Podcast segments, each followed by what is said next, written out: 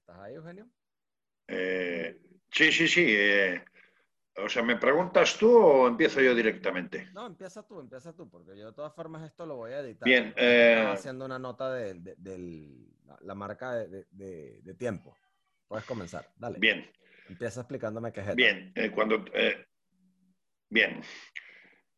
ETA es una organización terrorista que nació el 31 de julio de 1959 de una escisión del Partido Nacionalista Vasco, eh, mediante la cual, eh, a través de esa organización, los jóvenes que empezaron con, la organización ETA, que significa Euskadi Ta Askatasuna, que traducido al español quiere decir Euskadi y libertad, querían combatir de alguna manera tanto el régimen de, del general Franco, que en aquel momento estaba en el poder en España, como consideraban que sus mayores no estaban llevando a cabo una atención necesaria al sector obrero de la sociedad y plantearon, y plantearon esta organización como una lucha, o sea, como una organización de lucha eh, implantando, o sea, implantando, queriendo implantar un país vasco que ellos llaman Euskal Herria, que traducido quiere decir país vasco. Eh, en lengua vasca, Euskal Herria, eh, querían implantar eh, un, régimen marxista-leninista utilizando las provincias de Guipúzcoa, Vizcaya, Álava, Navarra y las tres provincias vascófonas francesas como un país independiente dentro de Europa. ¿Y ellos agarran ese marxismo-leninismo por alguna cuestión en particular, por interferencia de la Unión Soviética que también interfirió en la Guerra Civil Española, como lo hizo en, Cataluña, que de ahí incluso sale hasta un libro de, George Orwell, o cómo fue eso? ¿Por qué, eh, esa ideología en particular? Lo curioso del caso es que el Partido Nacionalista Vasco es un partido nicista de corte ultracatólico y de, y de incluso de extrema derecha por sus convicciones, porque es un partido que proviene eh, de, finales, eh, de finales del siglo XIX, eh, de finales del siglo XIX, ¿no? lo que sí podemos decir que en aquel momento en la sociedad europea generalmente y después de haberse producido la, Segunda Guerra Mundial, había un cierto movimiento y un cierto corte hacia el marxismo y algunos de estos fundadores de, ETA pues abrazaban, abrazaban, abrazaban estaban esa tendencia en pro del marxismo. ¿no? Eh, también hay que tener en cuenta que muchos de ellos eh, provenían de haber estado eh, estudiando en seminarios, por eso muchas veces se suele decir que ETA nació en un seminario, porque muchos de sus componentes iniciales, a pesar de ser de las juventudes de ese partido ultracatólico y de extrema, de extrema derecha o etnicista, pues provenía, o sea, habían estado estudiando en seminarios y demás. Pero su, fundamento marxista proviene un poco del movimiento que se, que se produciría, sobre todo años después, tanto en el mayo del 68 como eh, otras circunstancias que se produjeron en Europa a lo largo de la década de los 60. ¿no? Vale, de acuerdo. Entonces, ellos comienzan como una organización de estudiantes y empiezan a hacer, acción a hacer acción violenta, creo que en el 61, si mal no me equivoco, cuando empiezan descarrilando un tren, ¿no? Sí, eh, sí, pero fundamentalmente vamos a decir que como organización estudiantil o organización juvenil, pues una de sus máximas durante muchísimo tiempo, durante la época de los 60, era reivindicar la Icurriña, que era la bandera vasca que había creado el fundador del Partido Nacionalista Vasco, Sabino Arana, eh, lo que se conoce vulgarmente como la Icurriña, y luego, por otra parte, pues hacían acciones reivindicativas desde, desde distintos puntos de vista, eso sí, dándole una extrema importancia al tema de la, eh, de la cultura vasca y el idioma vasco, porque para ellos fue un, un elemento de utilización política durante toda su existencia a lo largo de los 50 años. Entonces, eh, ETA solía hacer acciones puntuales, pues bien, colocaba icurriñas en los altos de los tejados, hacía pintadas, eh, podía convocar eh, manifestaciones, hacía barricadas, podía llevar a cabo publicaciones y así estuvo durante bastante tiempo en la década de los 60 hasta que se produjo el primer asesinato, ¿no? Ok. Entonces llegamos allí ellos comienzan a, matar. Mm. El primer y el primer asesinato se puede decir que fue un poco de forma fortuita porque se produjo en un control de en un control de carretera cuando uno de los miembros de ETA iba, iba en su vehículo con otra persona y, y, para evitar ese control pues sacó su, pues sacó su arma en aquel momento y le disparó. Esa fue la primera de las 857 víctimas que ha tenido ETA a lo largo de los 50 años, víctimas mortales, porque ETA en sí ha, creado otra, otras víctimas que son las víctimas derivadas de su acción política, porque eh, eh, que ha dado lugar a que 250.000 personas nacidas y residentes en el País Vasco tuvieran que abandonar esta, este territorio por las amenazas, coacciones y, formas de, actuar de la banda terrorista, ¿no? De acuerdo. Eh, veme explicando cuál fue la, cuál fue la respuesta del gobierno con esas primeras acciones de muerte que empieza a desarrollar ETA. Pues eh, lógicamente las primeras acciones eh, derivadas de los asesinatos de ETA provocaron una represión eh, por parte del gobierno de España en aquel momento, llegando incluso a, crear, o sea, crear o a, señalar para las provincias vascongadas o para el País Vasco un estado de excepción. Especialmente esto se produjo a raíz del asesinato del almirante Carrero Blanco, una persona destacada del régimen y que fue, fue volado por, eh, por los miembros de la, de la, organización terrorista ETA en el año 1973 y que podemos decir que eso derivó a un cambio incluso en, en formas de actuar del régimen y demás, ¿no? Pero el fundamento importante de ETA es que fue fue evolucionando de distintas maneras. En primer lugar, hasta el fallecimiento del jefe del Estado, Francisco Franco, en 1975 y, y, de manera posterior, a partir de, que la democracia española empezara, eh, empezara con una constitución y, y, con un estado de libertades a partir del 6 de diciembre de 1978. ¿no? Ok. Ahora, Em, ¿cuál, ¿cuál es la motivación de ellos para escoger ese, ese camino? Porque mucho leído, mucho, mucho leí sobre qué hacen, ¿no? Y, a quiénes agredieron y cómo quedaron, cómo quedaron los sobrevivientes, de quiénes hablas, pero lejos de ello. Bien, ajá. ETA, ETA, fundamentalmente eh, tenía varias formas de actuación. Eh, porque ETA en sí no solo era una organización terrorista, porque se convirtió en un movimiento con distintas ramificaciones, tanto en el mundo cultural como en el mundo económico, como en el mundo político y militar.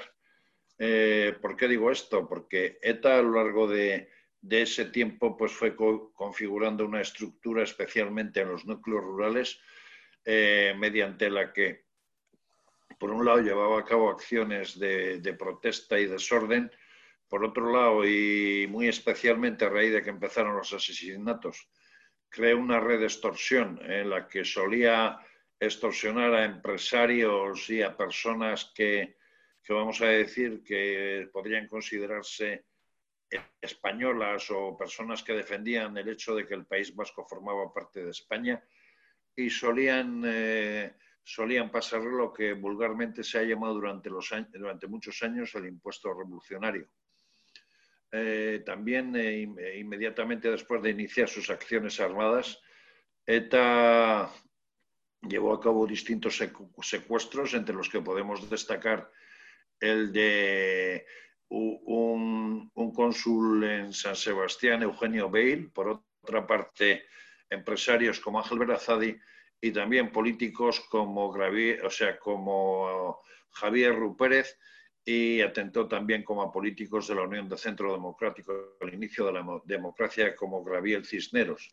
Son cuatro representantes un poco de la manera de, de, actuar de ETA, ¿no? Secuestraba, llevaba a cabo atentados y luego pues provocaba extorsiones en empresarios. Y hay que tener en cuenta que la comunidad autónoma vasca hoy en día, o el País Vasco en aquel momento, pues era una de las zonas importantes de España con una industria eh, potente de carácter siderúrgico en, la provincia de Vizcaya, cuya capital es Bilbao, y por otra parte en la provincia de Guipúzcoa, ahí donde era un núcleo más rural y un núcleo más, eh, eh, vamos a decir, más industrial, pues se podía, se podía encontrar también pequeños talleres de pequeños empresarios y era un poco sobre los que ETA puso el ojo para, para sobre todo autofinanciarse, al igual que con esos secuestros que, que he anteriormente, como el de Ángel Berazadi, que, que era un directivo de una,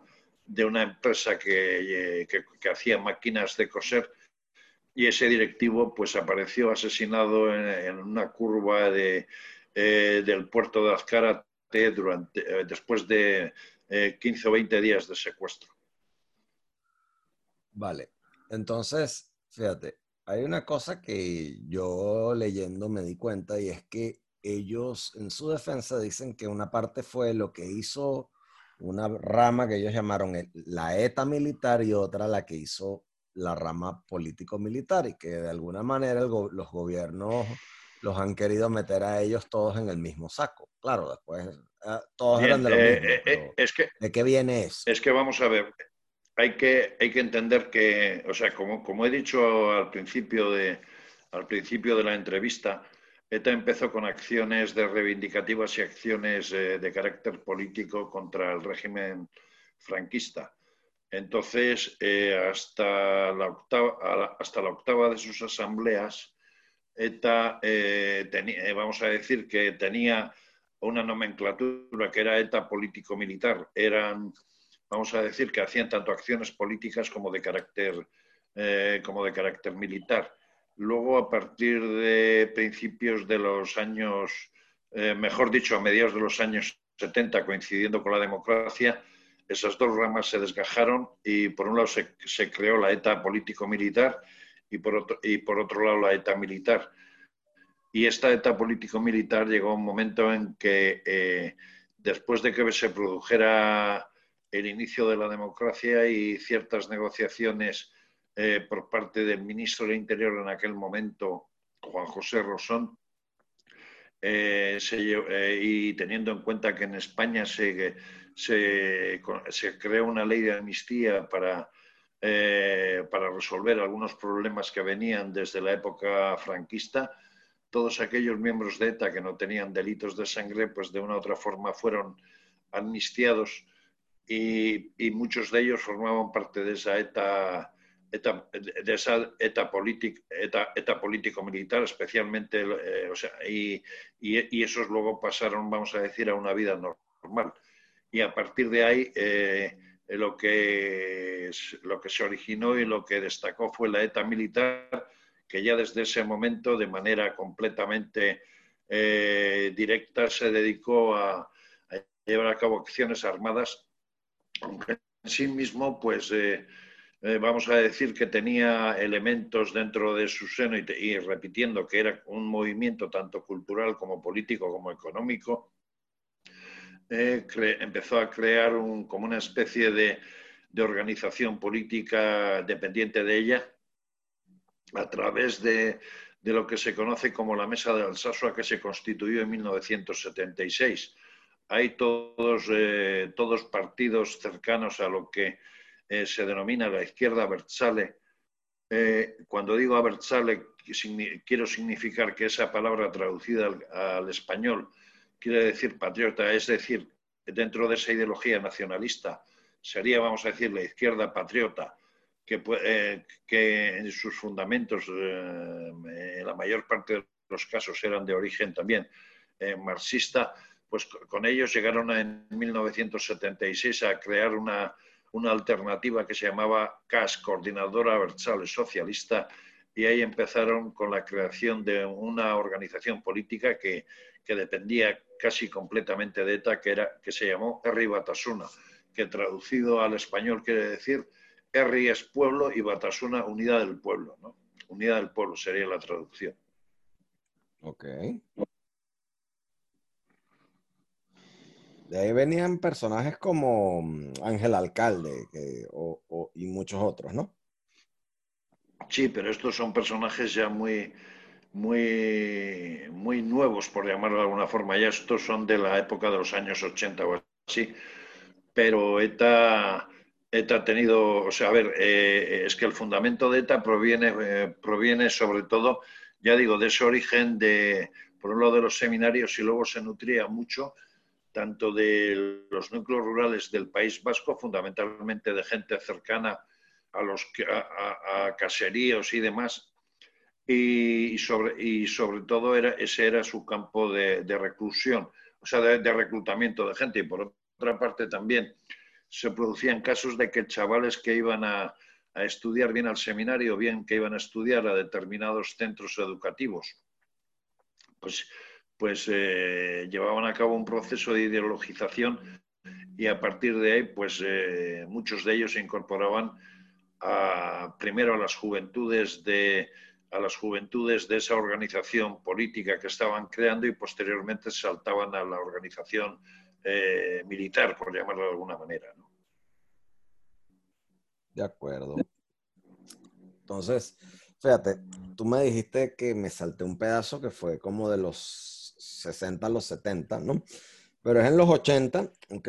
Donde ellos comienzan a tener una mayor cantidad de actividad criminal, ¿no? Es donde más... Sí, porque llegaron a, llegaron a tener, o sea, hubo momentos en los años 80 en los que prácticamente a lo largo de, de, casi casi un año casi cometían un, un, asesinado, un asesinato, una colocación de bomba, una acción, vamos a decir, armada o militar, casi casi a diario, ¿no?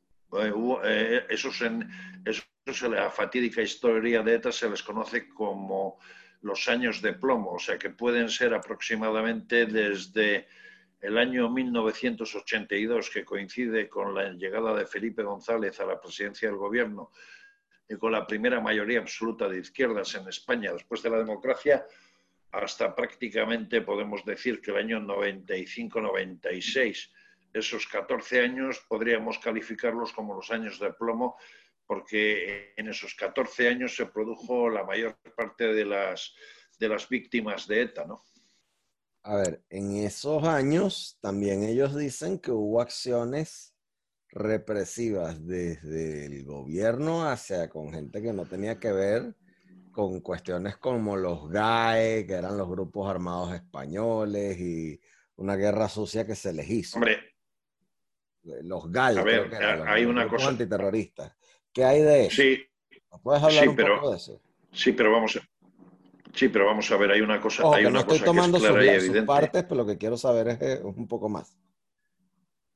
Bien, hay una, hay una cosa que es clara y evidente y es que cuando un Estado, eh, que cuando un Estado pues, se ve atacado por una organización terrorista, generalmente por cuestión de, de autodefensa y por cuestión de, eh, de eliminar ese, ese, cáncer o ese enemigo que puede suponer una organización terrorista, lógicamente crea, eh, crea momentos y, actuaciones que van contra, o sea, para eliminar esa organización terrorista.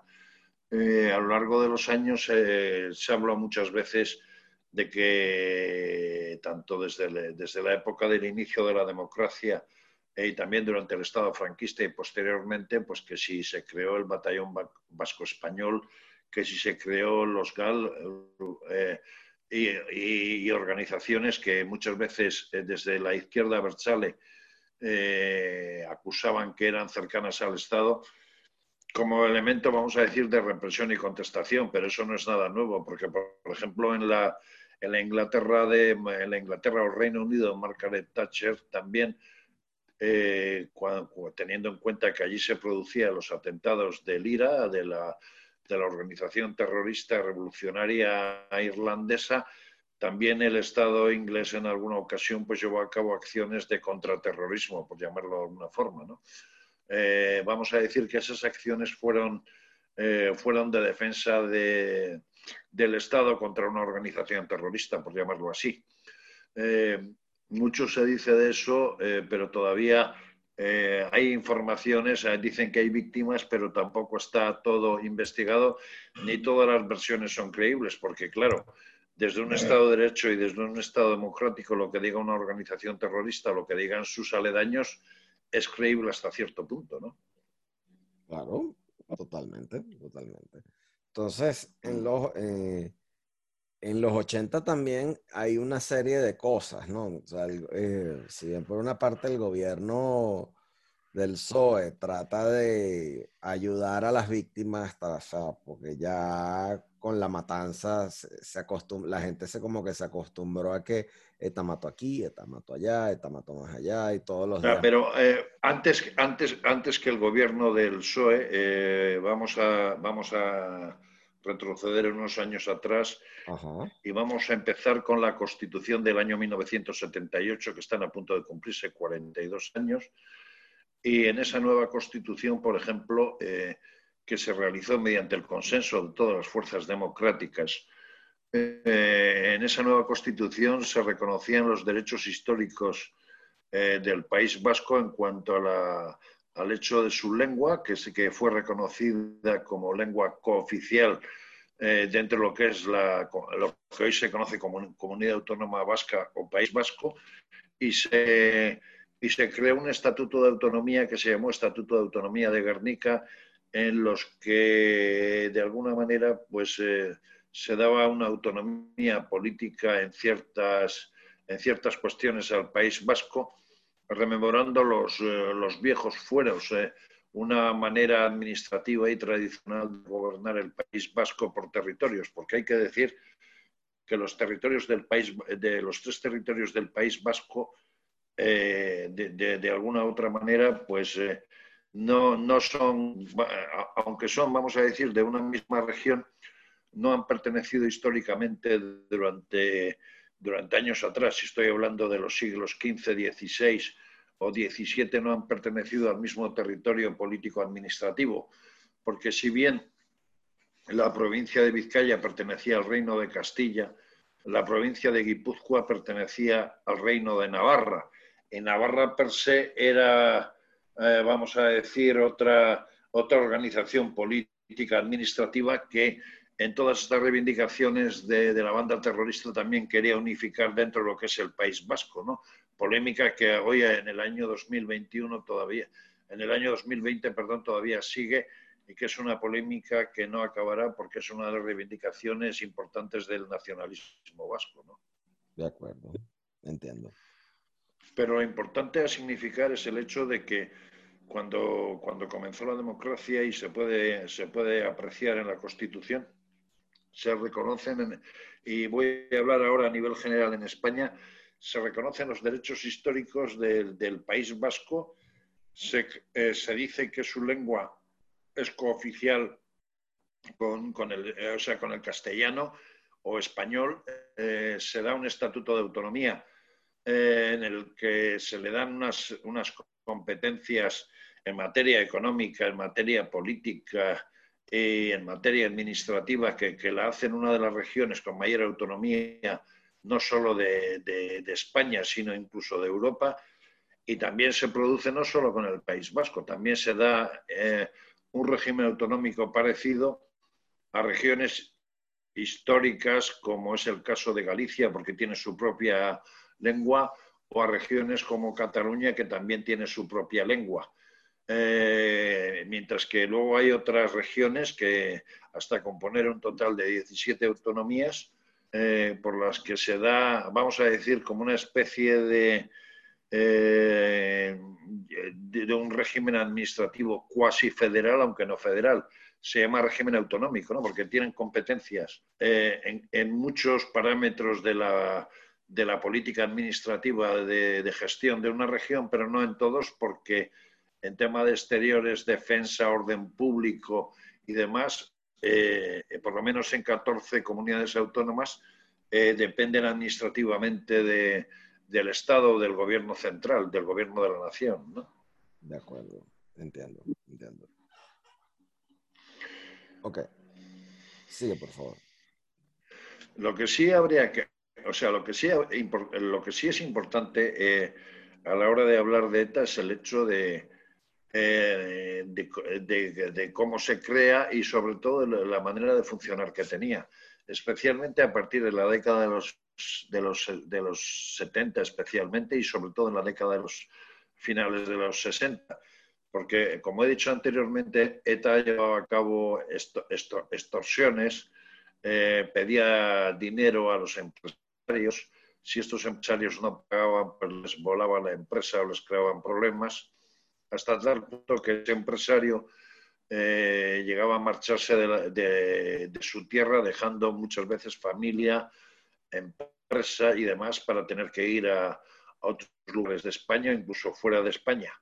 Eh, mediante esta manera y con la presión de ETA, eh, vamos a decir que, que, se produjo como una especie de limpieza étnica hasta el punto de que a lo largo del tiempo, pues 250.000 eh, personas amenazadas por la banda terrorista ETA, también extorsionadas por la banda terrorista ETA y sobre todo por miedo a, poder sufrir esas acciones, pues abandonaron el País Vasco, con lo cual eh, se creó lo que se llama la diáspora vasca como consecuencia de, esas presiones de, la banda terrorista ETA, ¿no? Entonces, eh, eso da lugar a que el nacionalismo pues lleve gobernando el País Vasco prácticamente desde el inicio de la democracia, desde vamos a decir, el año 79, eh, salvo una legislatura en la que gobernó el Partido Socialista, todos los demás eh, han gobernado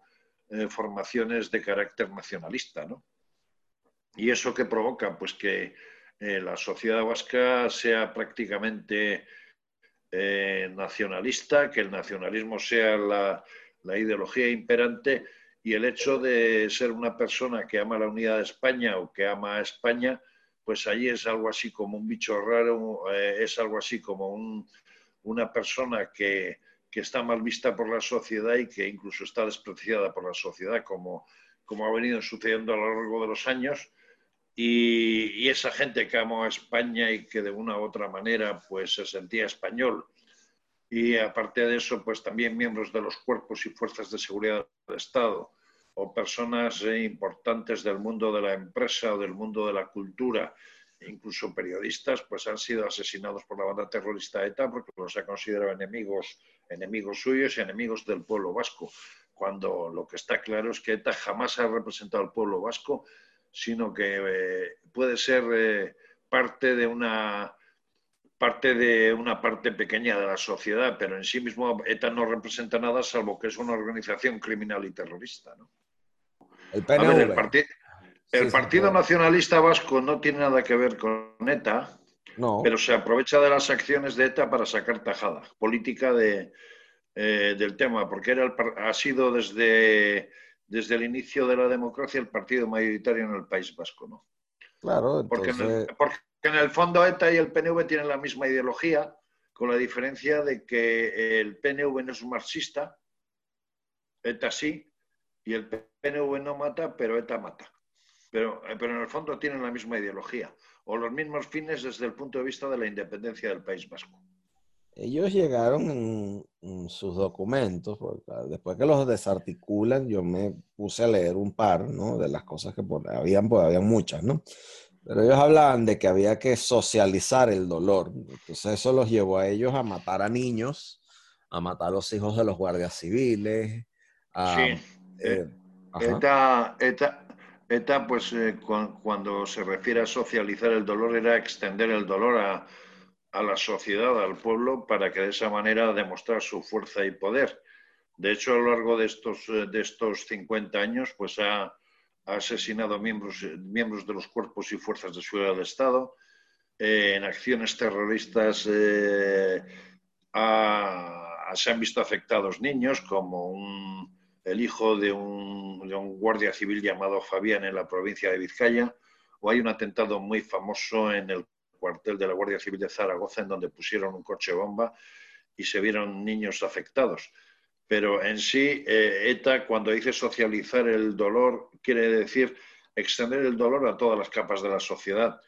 Y, de ahí tampoco se han salvado los políticos porque tanto políticos del Partido Socialista como de eh, Alianza Popular primero y Partido Popular después eh, han sufrido distintos atentados hasta el punto de que ETA asesinó a 12 políticos del Partido Socialista Obrero Español y a 20 políticos del Partido Popular. Cuando digo políticos me refiero a cargos públicos de ayuntamientos, diputados y diputados y demás que ETA pues llevó a cabo acciones eh, destacadas entre, entre las acciones políticas así más destacadas, o sea, asesinatos políticos más destacados, podemos hablar de de Enrique Casas, que fue el primer socialista asesinado, también eh, Fernando Mújica, el, catalán, pero persona que quería y residía en el País Vasco de manera,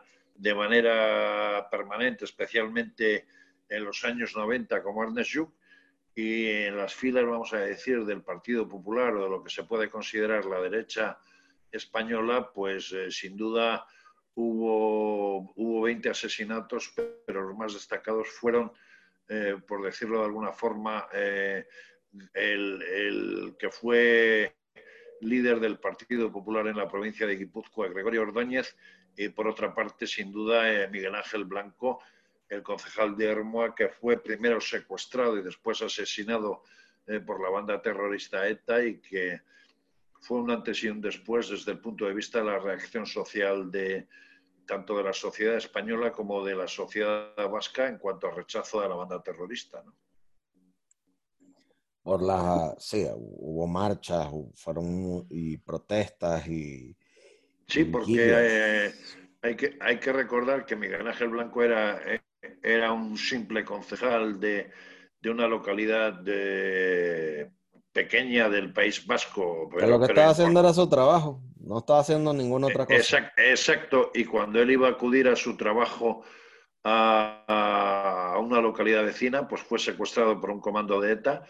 En ese secuestro eh, se puso un plazo de 48 horas para solicitar que los presos, o sea, eh, que los presos de ETA fueran trasladados al, al País Vasco y como el gobierno en aquel momento de José María Aznar ni podía ni, ni cumplió los requisitos eh, de las exigencias de ETA, pues le asesinaron cobardemente en 48 horas y Miguel Ángel Blanco se convirtió en un mito. En el caso de Gregorio Ordóñez, pues eh, él era el cabeza de lista del Partido Popular en el Ayuntamiento de San Sebastián y como siempre, pues ETA, siempre que se, que se ha producido durante sus años de existencia una campaña electoral o, se acercaba a unas elecciones, siempre ha pretendido intervenir de alguna manera, pero intervenir, vamos a decir, llevando a cabo acciones armadas, eh, bien con, atentados o con asesinatos. Y el 23 de febrero de 1995, pues eh, cuando se iban a producir de manera muy cercana elecciones eh, municipales y Gregorio Ordóñez, el líder del Partido Popular en, en Guipúzcoa, pues eh, todo indicaba que iba a ser el futuro alcalde de la ciudad de San Sebastián, pues le asesinó mientras que estaba comiendo con unos compañeros. Después llegaron las negociaciones, me imagino, ¿no? Bueno, en sí mismo, eh, en sí mismo nunca se han producido unas negociaciones de manera, de manera oficial, por lo menos reconocidas por, eh, por los gobiernos. Sí se han producido varios intentos de, vamos a decir, de sondear las situaciones y del hecho de que ETA pudiera dejar de matar, pero las cosas han donde sí evolucionaron bastante fue a raíz de la presidencia de José Luis Rodríguez Zapatero. Pero eh, el hecho de la negociación, el hecho de la negociación, una cosa es que deje de matar pero ETA en sí misma sigue existiendo. O sea, ETA no es, no es solo una banda armada, es una banda armada, es una, eh, es una organización política que tiene representación parlamentaria y por otra parte también es, es parte de un movimiento cultural y, sigue viva, pero lo fundamental de todo es que ETA en ningún momento ni ha, perdido, ni ha pedido perdón a la sociedad por los hechos, eh, por los hechos que ha, cometido, por esos 857 asesinatos, ni tan siquiera ha sido capaz de reconocer eh, sus errores y, pedir disculpas a la sociedad, como digo, por, por, todo el daño que ha hecho, ¿no? Porque el daño, o sea, una cosa es una cosa es el daño hecho por, por ETA, pero eh, cómo han quedado las víctimas eh, y el daño que en sí mismo han sufrido las víctimas, además de la sociedad. Eso es un daño que se, que se tiene que reparar, que reparar con perdón y con reconocimiento del error. Y hoy es el día en que ETA todavía no lo ha hecho. Ellos podrían arguir que encarcelados tampoco pueden hacer mucho. Pero es que también reinsertar a, reinsertarlos en la sociedad es muy difícil. ¿Quién los aceptaría? Sí, porque eh, cuando, un, cuando una persona de estas, eh, vamos a decir, que empieza a asesinar y demás, eso se convierte en un trabajo y, su reinserción es realmente complicada. Eh, en, en, cuanto a los presos, quien comete un asesinato y atenta contra la vida tiene que pagar por lo que ha hecho. No se le puede eh, no se le puede dar ningún beneficio de ningún tipo hasta, hasta en tanto en cuanto no pague, no pague por aquello que ha hecho, ¿no? Sería inmoral y sería injusto, Y muchos de ellos, fíjate que muchos de ellos no, que, no contemplan ni siquiera salir de la cárcel, lo que piden es estar cerca y estar detenidos en, el propio País Vasco. Sí, pero a ver, eso, eso, eso se produce, eso se produce por una cosa. Eh, ETA, eh, en la medida que se iban deteniendo a, presos de ETA, eh, ETA se hacía fuerte en las cárceles y manejaba a los miembros de su organización en las cárceles y a veces generaban algún que otro disturbio o alguna que otra contestación en las cárceles. Entonces, para evitar que estos, que estos presos de, ETA siguieran dominados por la organización, y abrir posibilidades de una reinserción de cara a futuro, pues eh, se llevó a cabo por el ministro eh, por el ministro Mújica, el ministro de Justicia del Partido Socialista, lo que se llamó una política de dispersión y es alejar a los presos de ETA de las cercanías de su lugar de, origen, es decir, de, alejarlos de las cárceles del País Vasco eh, para que no se produjeran eran, vamos a decir, eh, manipulaciones tanto de ETA como de su entorno eh, de cara al hecho de que ese preso se pudiera arrepentir y pudiera, y pudiera vamos a decir, intentar reinsertarse en la sociedad. Eso era simplemente una, una manera de hacer política para ir destruyendo la fortaleza de la banda terrorista ETA. ¿no? Y todavía, pues esa política de, de dispersión de presos eh, se sigue manteniendo, aunque el actual gobierno de Pedro Sánchez parece que, está, que está cambiándola y está acercando a presos, a presos en el País Vasco, como se han producido también en algunas ocasiones y dependiendo en qué momentos, ¿no? Yo, o sea, eso, ¿puedes explicarme cuáles son las consecuencias de lo que está haciendo Pedro Sánchez ahorita con, con el eh, el problema más, eh, más grave que está haciendo Pedro Sánchez, eh, por llamar de alguna forma, es el hecho de que esa como decía, esa organización tenía un, brazo político que, se llamaba Ribatasuna, que posteriormente ha derivado en otra formación que se llama Bildu. dentro de lo que es la sociedad española, esa organización está manejada por alguien que fue miembro de un comando de ETA como es eh, Arnaldo Tegui, que estuvo y que ha estado condenado incluso por, por pertenencia a, banda armada y ha estado en prisión. Entonces, dentro de la sociedad española, pues el, el pactar con Bildu, pues eh, todavía ni todavía no está ni bien visto, ni considerado, ni se, ni se acepta, porque hay un elemento importante, y lo he dicho anteriormente, o sea, para que la normalización política de ese sector eh, eh, que cercano a la banda terrorista ETA, primero tiene que pedir perdón por el daño causado, tiene que reconocer el daño causado a las víctimas y tiene que pedir perdón a la sociedad, con lo cual vamos a decir que son dentro de lo que es la política, pues lo más eh, indeseable, inmoral y lo más eh, detestable que puede existir, ¿no?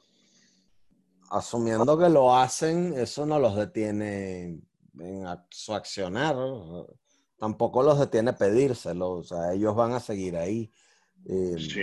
Eh, ellos podrían no, o sea, porque ellos tienen que, o sea, tomando el lugar de ellos, porque ellos tendrían que hacer ese tipo de cosas, dado que ya se dio la paz, dado que ETA ya no existe, y que lo que queda es ellos, son ellos y... A ver, yo, no, estoy, yo, no estoy de acuerdo, pero es que yo no estoy de acuerdo.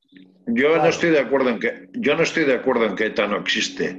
ETA existe porque a ver, eh, ETA, ETA no es solo un movimiento militar. ETA es un conjunto de es un movimiento político, es un movimiento cultural eh, y, vamos tiene distintas ramificaciones. Entonces eh, para para todas las personas vamos a decir normales que respetan la democracia, que respetan el derecho, el derecho a la vida y que no aceptan que se utilice eh, el asesinato como, eh, como método de extorsión política, lo que sí, o sea, lo que sí podemos decir es que eh, no van a tener ningún tipo de reconocimiento ni, ni se les puede normalizar porque son parte de, de, todo eso que ha hecho mucho daño a la democracia española a lo largo de 50 años. ¿no? Claro, aún así le siguen votando y aún así siguen estando ahí. Fíjate que ellos están, ellos llegan a los escaños con votos reiterados de una y otra vez que yo, yo puedo, pienso que pueden sí, porque, porque ellos coaccionan mucho a los votantes en las zonas donde obtienen sí, pero, pero, pero vamos a ver, ahí ocurre una cosa y ocurre, y ocurre lo siguiente y es que en esas zonas en las que, en las que ellos tienen mucha fortaleza, generalmente son núcleos rurales en los que de una u otra manera, pues eh, por, eh, vamos a decir, ha imperado el nacionalismo a lo largo de estos 40 años y desde muchos aspectos pues dominan la situación porque gobiernan en ayuntamientos, porque eh, su forma de actuar se centra en el tema de en el tema del idioma, de esos supuestos derechos eh, reivindicativos de que, de que el País Vasco tiene que ser una nación, etcétera, etcétera. Esto sería otro tema muy complicado de poder explicarlo eh, porque eso nos, nos, llevaría muchísimo tiempo. Es muy, es muy difícil explicar el, eh, todo ello, ¿no? Y, es difícil para mí, que ya te digo que yo soy vasco, me resulta muy complicado poder explicarlo. Yo me imagino que ocurre, les, a ustedes les ocurre lo mismo que a nosotros los venezolanos cuando nos hablan de, de, nos toca hablar de lo que es el chavismo y la relación del chavismo con el terrorismo internacional, porque el chavismo eh, financió y, apoyó a ETA un buen rato. También lo, hice, lo hicieron los gobiernos previos al, al chavista, porque conmigo estudiaron hijos de tarras, de exetarras eh, que ellos me dicen con mucho orgullo que ellos están ahí en Venezuela gracias a las gestiones que hizo Carlos Andrés Pérez en su momento. En su es que es que el problema es que el problema el problema el problema que hay en que hay con ETE muy especialmente en ámbitos internacionales es que eh, no se no se ha conocido bien en sí lo que, lo que ha supuesto y lo que es ETA, porque se le ha considerado, teniendo en cuenta que España ha tenido una dictadura de, durante 40 años, eh, como ellos se han definido en algún movimiento, como en algún momento como movimiento de liberación nacional vasco, eh, se les ha considerado como personas que luchaban contra la dictadura. Pero es que no, eh, la dictadura, por llamarlo de alguna forma, acabó en, acabó en 1975 y en el año 1978 eh, comenzó una democracia aceptada por todos los españoles eh, con, consenso, con votos, con constitución, con lo cual eh, no se les puede aceptar ninguna de sus reivindicaciones siempre y cuando no sean de carácter democrático, ¿no? y ese es el problema, y ese es el problema que muchas veces se ha producido en el exterior, es decir, eh, ETA, mucho, eh, por su nacimiento durante la época franquista, se le ha considerado como, como un movimiento antifranquista y no, ETA no es más que una organización terrorista y asesina, punto. Eh, y, cualquier ideología que esté manchada de sangre o cualquier ideología que, con sus, que para imponer su ideología utilice la sangre no es válida desde el punto de vista ni moral ni democrático. ¿no? No, no lo es, no lo es. Yo, bajo ningún concepto, soy etarra, yo no simpatizo con ellos. A mí me tocó eh, estudiar con y compartir con muchos, muchos simpatizantes de, ETA y nacionalistas vascos de... Eh, y porque en zonas como Venezuela, Argentina, Uruguay, Paraguay y demás, a raíz de la guerra civil eh, se exiliaron muchos, muchos nacionalistas derivado de la, de la situación de la guerra española y muchos de ellos pues tienen esa ideología compartida con ETA desde el punto de vista del nacionalismo en el sentido de esa aspiración de convertir al País Vasco en, una nación con las tres provincias vascas, Navarra y las tres provincias francesas. Pero eso es algo que ni es real eh, ni tiene sentido, porque vamos a ver, eh, eh, en el País Vasco, entre, los tres territorios vascos, hay cosas que les unen y hay cosas que históricamente les han hecho distintas, incluso desde el punto de vista administrativo. Y Navarra no tiene nada que ver con el País Vasco. Y, ni que digamos que aunque también sean de lengua vascófona, las tres provincias mm, de nacionalidad francesa, pues son francesas no podemos, o sea, lo que no podemos hacer es que mañana, porque todos seamos del Real Madrid, resulta que vamos a crear un territorio en el que eh, todos vayamos a ser del Real Madrid. Eh, a ver, pongo un ejemplo, eh, pongo un ejemplo muy simple, pero, pero lo que quiero decir es que vamos a ver, España es una organización estructura administrativa muy antigua con eh, con historia y demás, y la reivindicación de esta gente por, la razón de lengua y cultura, eso no tiene nada que ver. O sea, no se puede admitir que se rompa un país eh, por esas circunstancias, ¿no? Porque además hay gente, hay gente que pertenece a, esa, a mm. esas regiones que se siente absolutamente española, como lo indica toda la trayectoria histórica de España eh, desde siempre, ¿no? O sea, el hecho de Euskadi es falsario, eh, eh, el hecho de, esas reivindicaciones de nación es falsario porque eh, como tal no ha existido jamás, nunca, ¿no? No es lo mismo, por ejemplo, que, en otros lados que se pueda reivindicar, pues qué sé yo, el hecho de Croacia, de Almacia, etcétera, etcétera, etcétera, que en su día fueron naciones o lo que sea, no tiene nada que ver, es, es absolutamente distinto. O sea, eh, nunca ha existido como tal una nación que se llame Euskadi ni eh, que, esté compuesta por esas tres provincias vascas, Navarra y las tres provincias eh, francesas. Eso es absolutamente falsario.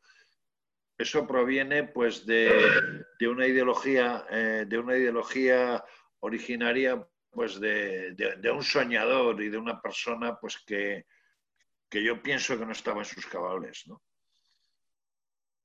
Sí. Y, o sea, fíjate que de ese capricho quedó mucho, que, quedaron unas cicatrices que parecen, o sea, querer ser borradas por Pedro Sánchez, por Pablo Iglesias y por una serie de personas que, o sea, realmente no quieren lo mejor ni, en, ni, en lo electoral, ni en lo económico, este, esas, cicatrices están por cualquier, eh, esas cicatrices están por encima de cualquier ideología política y esas cicatrices eh, no se borrarán durante mucho tiempo porque esas cicatrices continúan. O sea, hay que tener en cuenta que, que ETA originó 857 asesinatos que afectó a más de 250.000 personas que tuvieron que abandonar su tierra eh, por, por causa de ETA y eso no se quita de, y, eso no se quita de, una u otra manera. Eso, eso permanece.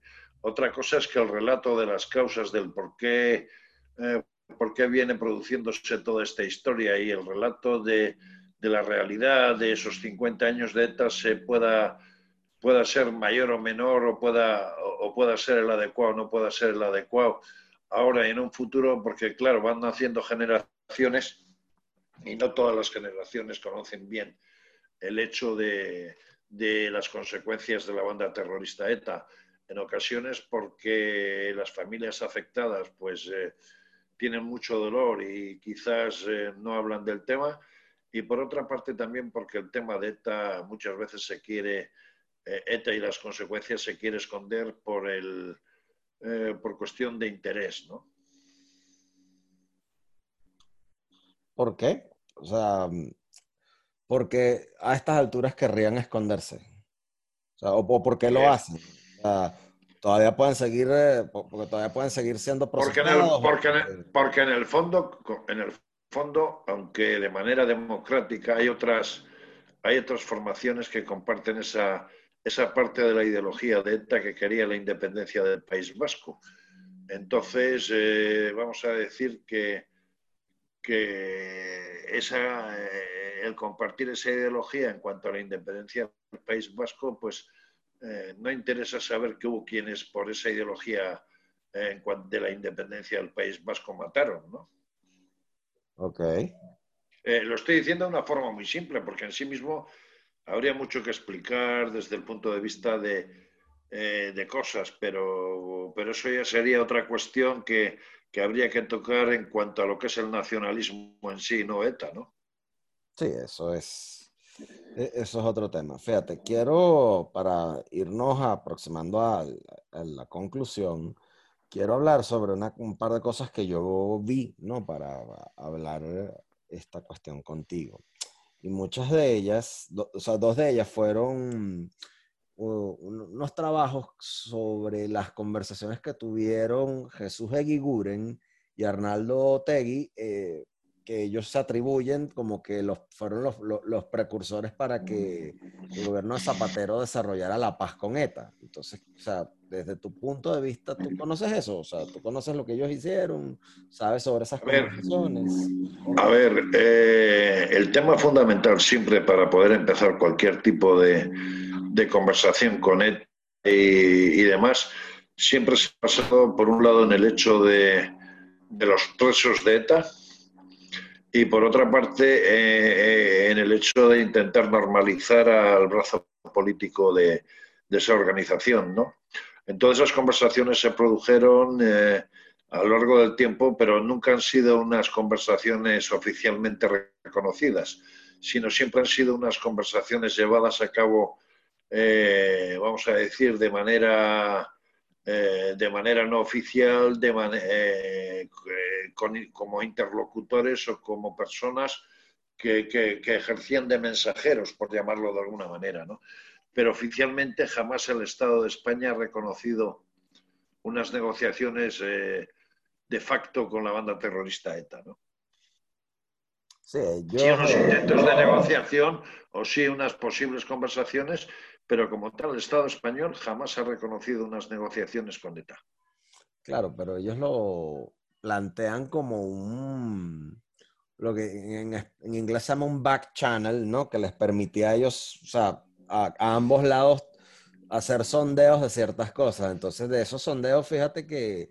Podríamos decir que lo que, lo, que ambos, lo que ambos hablaban era la manera en la cual eh, poder acabar con esa lucha armada y uno exponía unas posiciones y el otro exponía otras, otras posiciones, o qué consecuencias podían tener esas posiciones, pero no eran oficiales, eran, vamos a decir, eh, eh, eran conversaciones entre dos interlocutores, pero sin ningún tipo de representación oficial, porque hay una cosa clara, España es un Estado de Derecho y democrático, y como Estado de Derecho y democrático no se va a sentar con una organización terrorista, ¿no?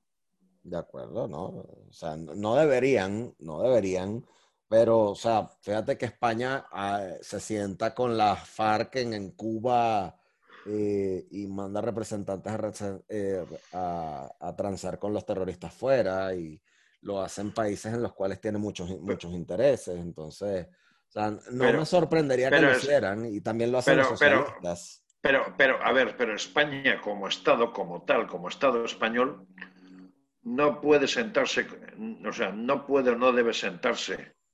Y esto es una opinión muy, muy clara y muy firme por mi parte, o sea, eh, si, tú, eh, si yo soy Estado y tú eres, eh, tú, tú, eres una organización terrorista o algo que me está haciendo daño al Estado, yo como Estado nunca puedo sentarme con una organización terrorista porque, porque vamos a ver, no tiene sentido, o sea, no... es, o sea, sentarse con el enemigo y que ha hecho tanto daño no tiene sentido, o sea, es el daño al propio Estado, no sería ético ni moral, ¿no? Eh, teniendo en cuenta que España es un país democrático, que existe libertad, que existe democracia, eso está claro, ¿no? Por eso, o sea, a ver, incluso hay muchos ciudadanos españoles que no aceptaríamos jamás esas negociaciones. Entre ellos yo, yo no acepto que, que un Estado como el español se siente con los terroristas. El que es terrorista y ha sido ha sido detenido por, por, las fuerzas de seguridad del Estado, se ha cometido atentados o delitos de sangre o acciones terroristas, tiene que pagarlo donde se pagan esas cosas, en prisión, y no hay otra negociación posible. Lo que tiene que hacer luego a partir de cumplir esa condena es eh, pedir perdón a la sociedad e intentar reinsertarse. A partir de ahí no cabe otra. Estamos en un Estado democrático, aprobado por todos, eh, aceptado por todos, con libertad absoluta por parte de todos y no podemos aceptar eh, chantajes, de, chantajes ni peticiones por parte de una organización terrorista. No, no deberían, no deberían. Por lo menos la, sociedad, la sociedad española lo rechazaría. Bueno, me alegra que todavía haya gente coherente en ese, en ese sentido, porque de verdad que con lo que se viene para España al paso así, de cómo avanza el gobierno social comunista español, de verdad que es algo preocupante. Eh, bien, pero también digo una cosa, eh, puede ser que, o sea, que, tengamos un gobierno social comunista español y puede ser que ese gobierno esté, esté haciendo actuaciones políticas eh, está haciendo actuaciones políticas, pero hay una cosa clara, en España existe una constitución, existe libertad y democracia y luego, o sea, y, por supuesto la gente, eh, la gente no va a permitir tonterías de cambios de régimen y cosas de estas porque existen mecanismos bien establecidos en la Constitución y todo aquello que todo aquello que no sea legal no se puede permitir. Y luego, lógicamente, España pertenece a la Unión Europea y la Unión Europea es un organismo de control importante eh, porque España pertenece a ella. O sea, a ver, eh, muchas veces eh, vosotros en Venezuela habláis de que España lleva mal camino. Yo estoy de acuerdo que lleva España mal camino porque yo, yo no me oculto, o sea, yo no soy una persona que le guste eh, ni, el, ni el socialismo ni el comunismo. Yo me puedo considerar una persona que defiende eh, los valores del humanismo cristiano. Eh, entonces, se me puede calificar de centro derecha o derecha, no me importa, no me importa decirlo, pero lo que sí está claro es que en España hay una democracia y una libertad y luego también estamos dentro de la Unión Europea y cosas que pasaron en el pasado, España como en el año 36 y demás, o cosas como las que han sucedido en, Venezuela, en España no se, no se pueden o no se deben de producir teniendo en cuenta que hay mecanismos lo suficientes como para, como para poder parar eso, ¿no? Entiendo. Tenemos, un tribunal, tenemos una constitución, tenemos un tribunal constitucional, tenemos una Comisión Europea, tenemos una Unión Europea no es fácil eh, poder hacer eh, procesos como el, que, como el que ha sucedido en Venezuela.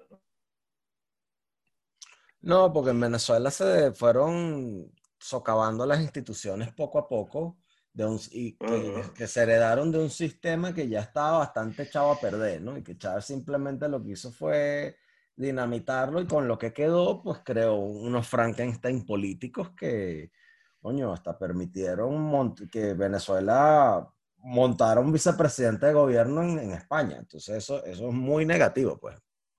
Mm, lo que pasa que, eh, a ver, lo que pasa que en España, ya digo, hay mecanismos como, como una constitución, eh, hay la pertenencia a la Unión Europea y también que aunque la oposición al actual gobierno en este momento está desunida por cuestión de, intereses políticos, eh, ahí existe una fortaleza y ahí existe una cosa que democráticamente siempre puede reaccionar, pero vamos, yo sinceramente, aunque sí digo que, y se lo suelo decir a nuestra compañera Patricia Poleo en alguna ocasión, aunque sí digo que España se va pareciendo a Venezuela en algunos hechos políticos, estoy convencido de que en España no se va a poder eh, eh, dañar o, romper la democracia ni la libertad. Estoy convencido. Sí, y detalle también eh, es complicado cuando todos los aspectos de la política española tienen algún tipo de exposición o infiltración al problema venezolano, ¿no crees tú? Porque todos los partidos tienen algún tipo de problema con, el, con algún tipo de problema o algún venezolano ahí, porque los populares tienen a López, Pablo Iglesias está ahí por el chavismo. Pero, a ver, eh, para, ser, eh, para ser claro y sincero, o sea, a ver, en España nos fijamos mucho en Venezuela por las consecuencias que ha tenido todo lo que Venezuela ha venido pasando a lo largo de los últimos años. Eh, pero, a ver, nosotros, nosotros en España queremos que Venezuela sea un país libre, democrático, y en este momento en España hay 500.000 venezolanos y la sociedad española, lógicamente, eh, tiene mucho cariño a Venezuela, pero al pueblo, no al régimen político. entonces. Eh, Totalmente de eh, acuerdo. El detalle es que fíjate, Eugenio, fíjate que cuando eso se traduce, esos apoyos se traducen hacia alguien como las ayudas que dan los ciudadanos europeos que pagan impuestos a, o sea, de la Unión Europea hacia Venezuela hay unos receptores. Entonces los receptores terminan siendo gente deshonesta y ese es parte del problema, que no, no termina siendo esa, esa solidaridad hacia el pueblo. Pero hay, termina siendo... hay, que distinguir el hecho, hay que distinguir el hecho de que, de que se ayuda a un país como es en sí mismo Venezuela, no al régimen político. O sea, a ver, cuando, cuando en España en muchos cuando, mucho, eh, cuando desde, en España en muchas ocasiones se, se hace, se, dan ayudas pues con, con, medicamentos, con otro tipo de cosas a, a Venezuela, no se ayuda al chavismo eh, ni, ni, a, ni, a, Maduro, se quiere ayudar a Venezuela. Eh.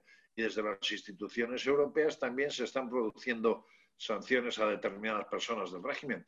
Pero lo que no podemos es abandonar al pueblo venezolano porque el pueblo venezolano tiene necesidades y tanto la sociedad española como la sociedad europea, pues eh, sobre todo la sociedad española por afinidad, por, eh, eh, vamos a decir, por, historia y por muchas cosas, pues quiere y pretende ayudar al, al pueblo venezolano, ¿no? Sí, sí, o sea, yo de verdad estoy muy agradecido con la solidaridad que tienen los europeos para con mi país, porque yo como venezolano estoy muy cansado de que se agarre a mi país cada vez que se tiene que redefinir un, algo, algún proceder incorrecto, ¿no? Es algo con lo que he tenido que vivir a lo, lo largo buena parte de mi vida y ahora mucho más frecuente, ¿no? A mí, como ya dijimos, o sea, a mí no me gustaría ver que España, o sea, se, se tambaleara así, ¿no? Y es que, fíjate, los venezolanos dijimos tantas veces eh, que eso no nos pasaría a nosotros y nos terminó pasando. Entonces, no, pero, pero, no es, pero ojo, ya va, déjame, terminar la idea, déjame terminar la idea. Por eso no quiero decir que, eh, que porque nos pasó a nosotros les va a pasar a ustedes o, porque, o que nadie aprende por, sino por experiencia propia y no la ajena. Lo que quiero decir es que son cosas muy similares que se repiten con una, eh, con una periodicidad en cada rincón del país, porque fíjate, a Bolivia volvieron los chavistas, en Argentina está Alberto Fernández, este, Colombia en cualquier momento cae, en Chile se lograron meter una constituyente. Entonces, mm. fíjate que de alguna manera el foro de Sao Paulo y todas esas causas que son, que son malas, o sea, son nocivas, son gente que se, eh, son tipos con muy malas intenciones que se apropian las, las buenas intenciones que pueda tener algún bloque de votantes, porque hay otra cosa que destacar. Ellos llegan al, al, sistema de forma democrática, al poder de forma democrática, y después comienzan con el, eh, o sea, con el autoritarismo, este, con las concesiones hacia los, hacia los terroristas, como pasó en, España. O sea, son, una serie de cosas, pues. Pero, lo que ocurre es que, a ver, eh, las sociedades, eh, las sociedades son distintas y luego por otra parte eh, aquí tenemos una cosa que no tenéis allí y es el hecho de que España es miembro nato y socio de la Unión Europea y la Unión Europea tiene tiene competencias de carácter económico, de carácter político y demás, con lo cual condiciona muchas políticas, porque incluso para poder aprobar unos presupuestos generales del Estado hay que tener en ciertos aspectos un visto bueno de la Unión Europea para, por ejemplo, las ayudas del, del COVID-19. Eh, también hay que cumplir una serie de requisitos, etcétera, etcétera, con lo cual el poder llegar a esos parámetros que se han llegado en Venezuela, yo no digo que sea imposible, pero es muy complicado que suceda. Entiendo. Bueno, fíjate, Eugenio, yo creo que ya para cerrar, eh, ¿qué comentario final nos podrías dar sobre lo que pasa con lo que ha pasado con, con ETA, ¿no? Lo que ves con Venezuela y lo que piensas que va a ocurrir en España el año que viene, porque fíjate que los etarras de alguna manera mantienen al gobierno actual español en, en el poder. Ahora, ahora a, ver, eh, ahora lo que, refiriéndonos exactamente a Bildu, lo que hay que ver es hasta qué, o sea, Bildu no va a entrar nunca en la, en la gobernabilidad directa de España. Cuando digo gobernabilidad directa, digo en un gobierno de coalición y demás.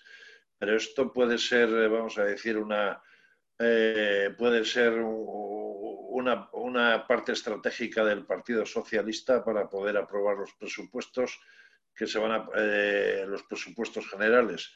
La aprobación de los presupuestos generales implica que un gobierno puede tener eh, esos presupuestos aprobados y, y, puede, y puede gobernar durante uno o dos años o tres con cierta tranquilidad económica.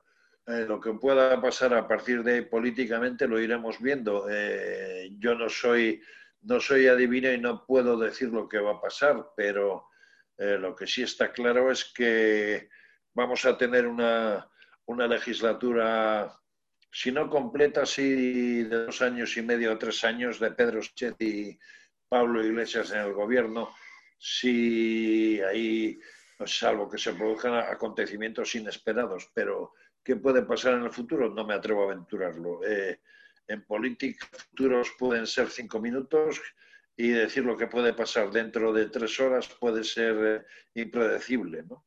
Claro, claro, entiendo. Bueno, muchas gracias por tus comentarios y por tu tiempo, Eugenio. Ha sido un placer eh, poder entrevistarte. Un placer y, en otro, y otro día, si si interesa, podemos hablar del nacionalismo vasco, de la composición eh, sociológica del país vasco en el momento que en el, momento que nace el nacionalismo y cómo se ha ido desarrollando, porque eso es un tema muy interesante para poder entender muchas cosas, entre ellas ETA. De acuerdo. Lo haremos. Gracias, Alberto. Gracias a ti. Hasta pronto.